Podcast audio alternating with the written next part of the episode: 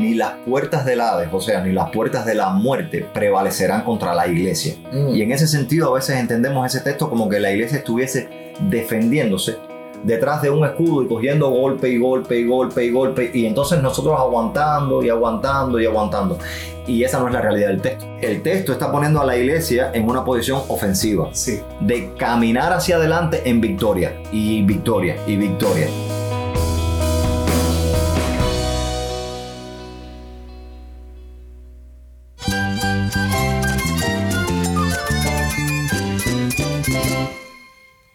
Cristo es todo para mí. Mi Salvador, mi amigo, mi guía. Cristo es mi verdad. Es nuestra guía, nuestro faro. Cristo es el Señor y Salvador. nuestro protector, nuestro amparo, nuestra fortaleza. Es Jesús, el único que te lleva a Dios, el único camino, la verdad y la vida. No hay más ningún camino, es Jesús.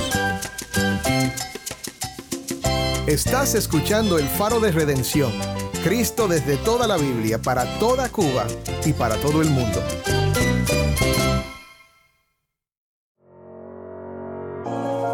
Soy el pastor Dani Rojas, el nuevo director y locutor del faro de redención. Gracias por acompañarme hoy. Hoy estamos llegando al final de nuestra conversación con el pastor Uciel Abreu sobre la generación Z. Si ha sido de bendición para ti, tienes que oír esta última conversación. Consideraremos de nuevo algunos temas de los retos que la generación Z enfrenta. Parece ser que hay cristianos que están tan afectados por la depresión global que han dejado de percibir la realidad de que, de que Cristo todavía sigue siendo relevante Mm. y todavía sigue siendo Señor y Dios sobre este mundo y todavía sigue reinando y todavía sigue salvando personas. La Biblia postula que la iglesia cada día está ganando terreno a la muerte. Mm. Cada día Jesucristo sigue sacando personas de la muerte y llevándolos a vida Uh, y a vida en abundancia. así. En ese sentido lo plantea la, la escritura y yo lo creo así. Amén. Yo Por eso es que tampoco me asusta esta depresión global.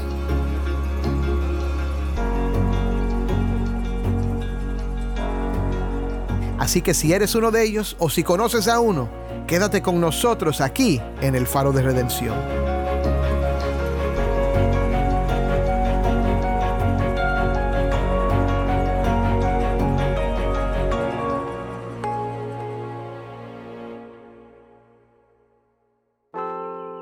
Antes de volver a nuestra conversación con Uciel, quiero que escuches el testimonio de Santiago Guerra, un padre de un hijo de la generación Z. Dios les bendiga mucho. Mi nombre es Santiago y para nosotros, mi esposa y yo, es una gran bendición poder compartir con ustedes acá en el Faro de Redención nuestra experiencia sobre la crianza de nuestro hijo que tiene 12 años y está en sexto grado, casi comenzando la secundaria básica. Cuando nosotros observamos a esta generación contemporánea de nuestro hijo, podemos notar que están evidenciando una decadencia moral que la misma sociedad viene influenciando sobre ellos. Por ejemplo, si evaluamos las canciones que ellos prefieren escuchar, que consumen o bailan, si escuchamos sus conversaciones, eh, ya no parece ser tan aislado una palabra obscena o el uso de malas palabras. La depravación en, en su lenguaje parece ser algo general. Y es por esto que nos preocupa mucho por ejemplo, en las hembras es evidente un creciente y aumento de la sensualidad, el erotismo, cuando se toma una selfie o se tiran fotos, la forma de vestirse, el predominio de la rebeldía en ciertas tendencias que ellos prefieren, la importante influencia sobre sus vidas de artistas, agrupaciones, influencers, que son patrones negativos no solamente socialmente, sino para ellos que son consumidores directos de estas personas. Entonces podríamos decir que esta, este grupo generacional de adolescentes está mostrando una decadencia moral y nuestros hijos están entre ellos, estudian con ellos, juegan con ellos, por tanto debemos preocuparnos y ocuparnos también. Nosotros como padres somos conscientes de que nuestro hijo necesita el Evangelio, necesita a Cristo en su vida para regenerar su corazón, para que lo santifique mediante su palabra y su espíritu. Por tanto, los principios que le hemos enseñado como, como padres educacionalmente son principios que salen de la misma palabra de Dios. Él eh, ha escuchado todo lo que le hemos dicho sobre Cristo, sobre la persona de Jesucristo, sobre el Evangelio. También nosotros intentamos sembrar en él la identidad en Cristo. Es importante o ha sido importante en, en nuestra, nuestro rol de padres y educadores de nuestro hijo mostrarle que Él tiene una identidad en Cristo, de que los que creemos en Cristo somos escogidos para ser santificados, para ser diferentes al mundo, para mostrarle al mundo a Jesucristo. Cada día cuando nosotros nos despedimos de Él o personalmente cuando yo me despido de Él, le digo, mi hijo, recuerda que Cristo te salvó, recuerda que, que tienes que mostrar a Cristo entre tus amigos. Importante, también le decimos que predique el Evangelio. Y hemos tenido la gran bendición de conocer testimonios en que él le ha predicado el Evangelio a maestras, a compañeros, a padres de sus compañeros. Y realmente esto ha sido para nosotros una, un fundamento muy importante en la crianza de nuestros hijos en base a esta triste y peligrosa circunstancia en la que él está viviendo con sus amigos o compañeros de clase. Me gustaría mucho animar a aquellos padres y hermanos nuestros cuyos hijos son adolescentes a perseverar en el Señor en la crianza de sus hijos. Deberíamos como creyentes y padres de hijos adolescentes predicarles el Evangelio cada día, sabiendo que este Evangelio es poder de Dios para salvación, suficiente para regenerarlos o si ya son creyentes, pues para santificar sus vidas que estén fundamentados en medio de un contexto lleno de inmoralidad o lleno de pecado a pesar de su temprana edad, puedan estar firmes en el Señor.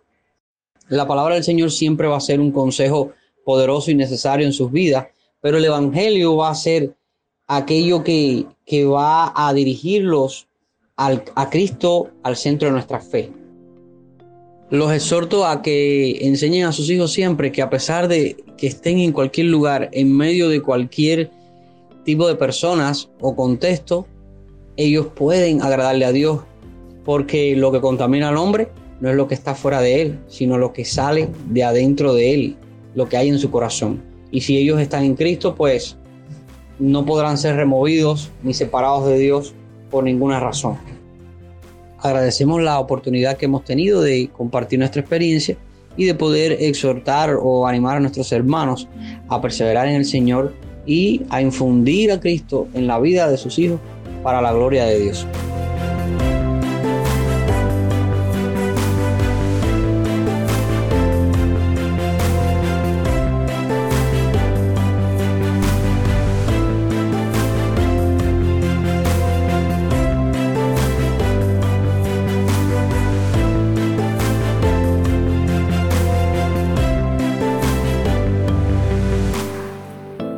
Pensar en, lo que hemos estado hablando, Uciel, lo que quiero que, que desarrollemos ahora es esta idea de que no hay que tenerle miedo a esta generación.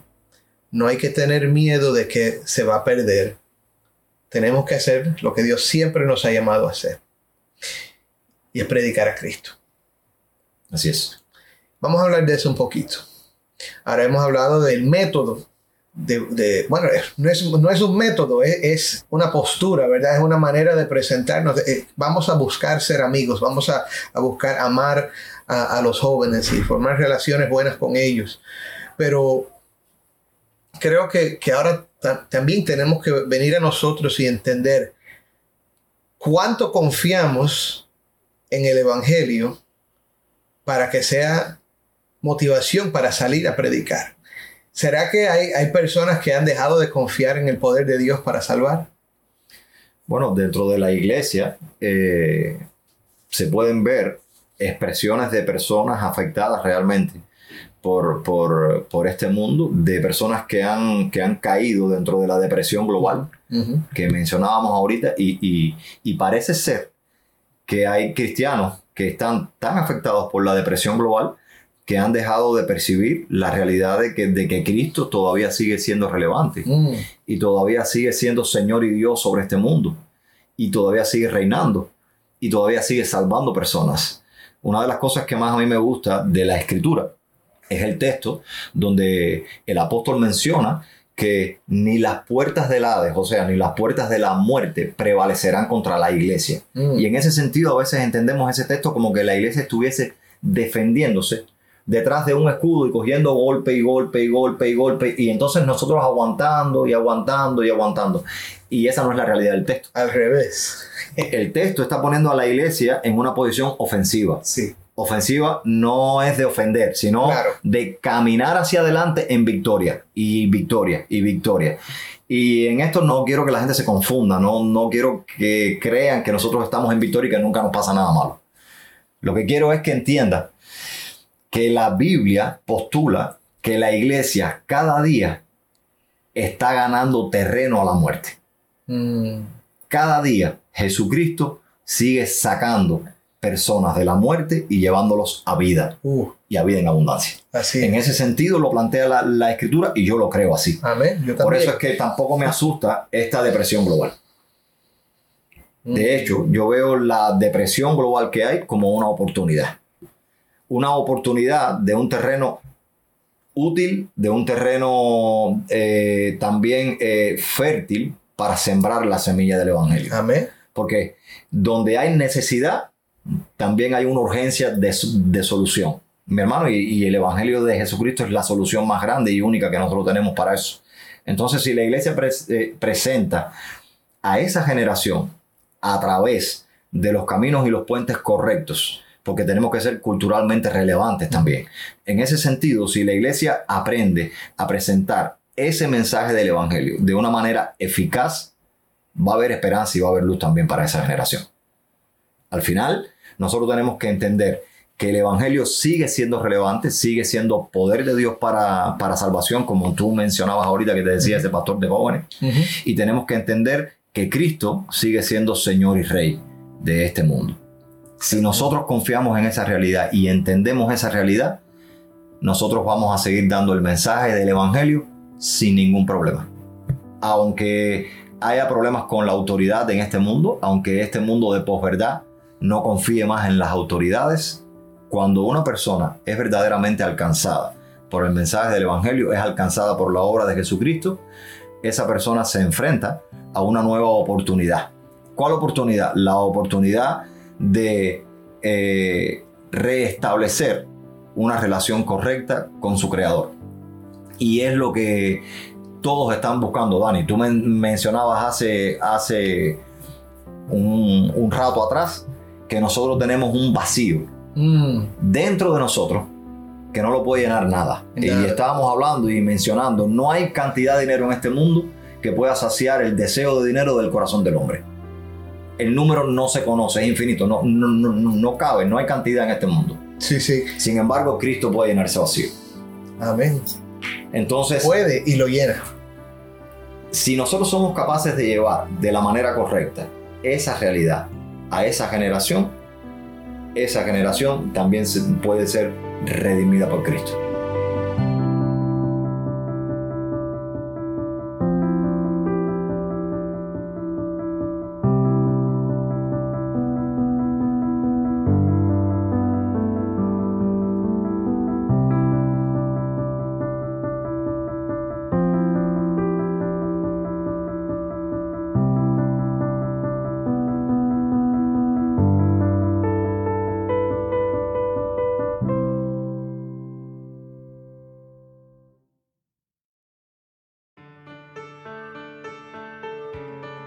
El pastor Dani Rojas y esto es el faro de redención.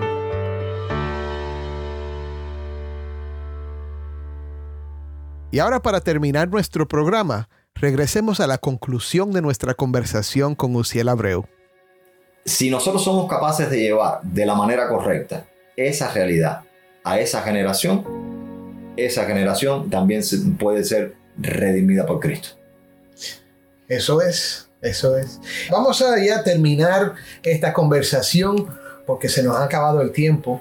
Pero yo quiero leer este pasaje que estudiamos hace quizás una semana o dos atrás de Segunda de Corintios, capítulo 10, y dice así, las armas de nuestra milicia no son carnales, sino poderosas en Dios para la destrucción de fortalezas, derribando argumentos y toda altivez que se levanta contra el conocimiento de Dios y llevando cautivo todo pensamiento a la obediencia a Cristo. Eso es lo que hacemos, amigos. Amigos, si tú estás escuchando y tú estás preocupado por esta generación, acuérdate que Cristo es más poderoso que el espíritu de este siglo.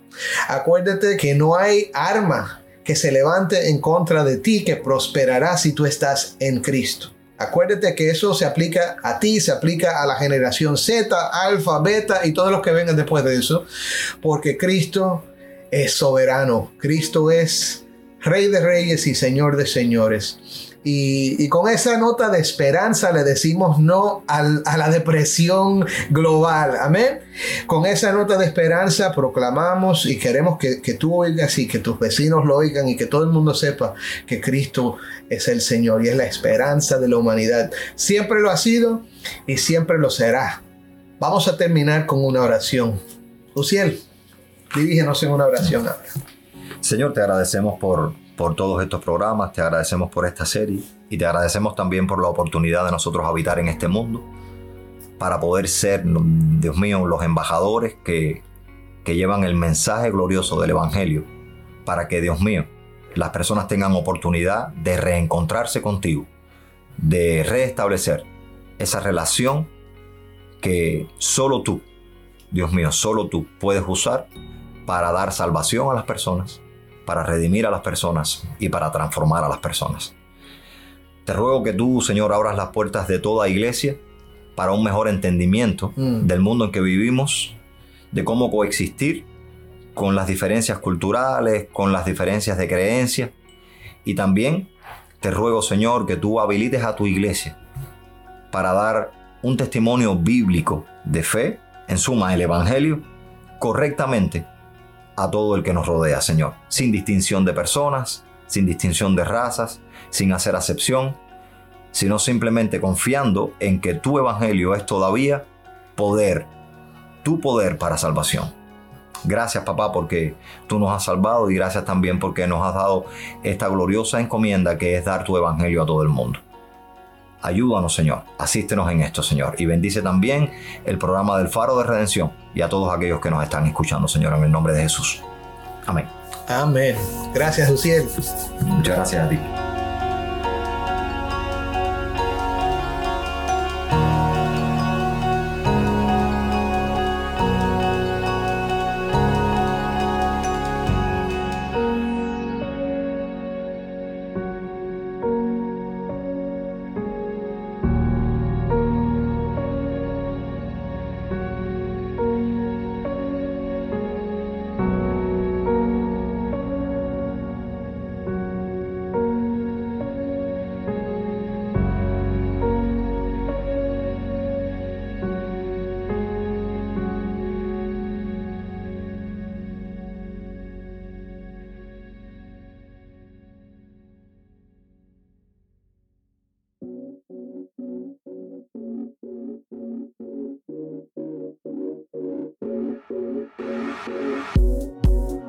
El Faro de Redención como programa radial fue ideado para Cuba, pero ha crecido a un nivel global. Y si estás en sintonía fuera de Cuba, te agradezco por pasar estos tiempos con nosotros estudiando temas que nos fortalecen en nuestro caminar cristiano.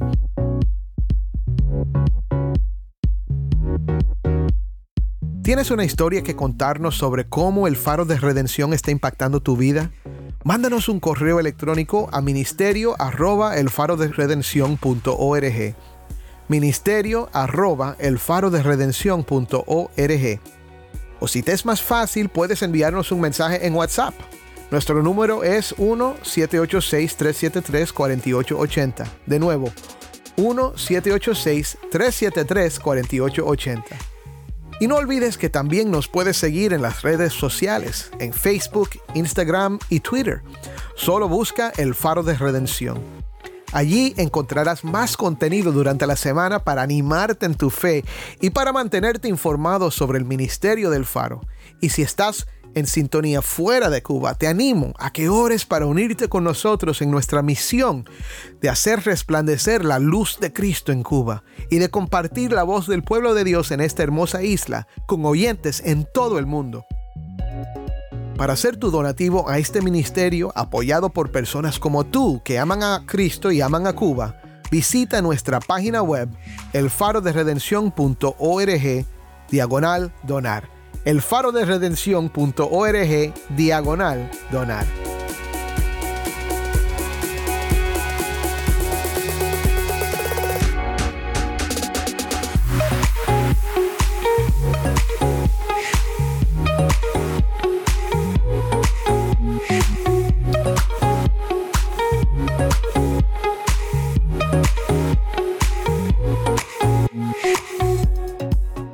Faro de Redención es ministerio de Haven Ministries.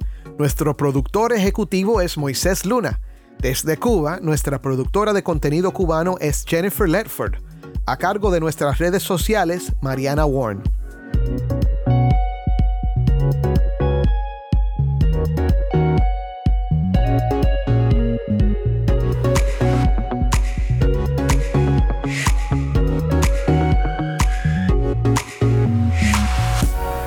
Soy el pastor Dani Rojas. Te invito a que me acompañes la próxima semana para seguir viendo a Cristo en su palabra.